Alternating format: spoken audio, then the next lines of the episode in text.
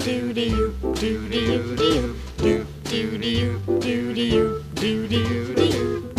Semibreve, uma rubrica de Andrea Lupi. Do do do do do do do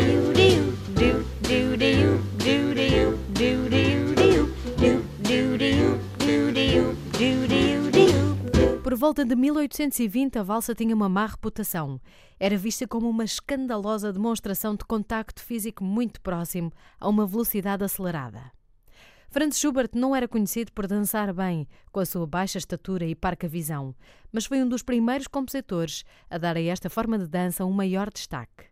Improvisava facilmente valsas ao piano e, já para o fim da sua curta vida, escreveu um ciclo chamado Valsas Nobres e Sentimentais.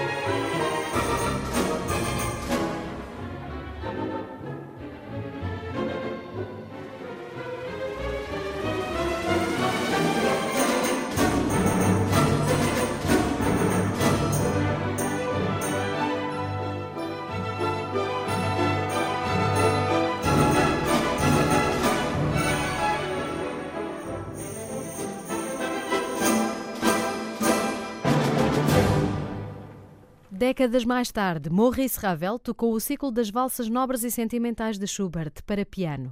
Partilhando a mesma sensibilidade, decidiu escrever o seu próprio ciclo de valsas para piano, às quais deu o mesmo título no ano de 1911. Três anos mais tarde, completou a orquestração desta mesma obra.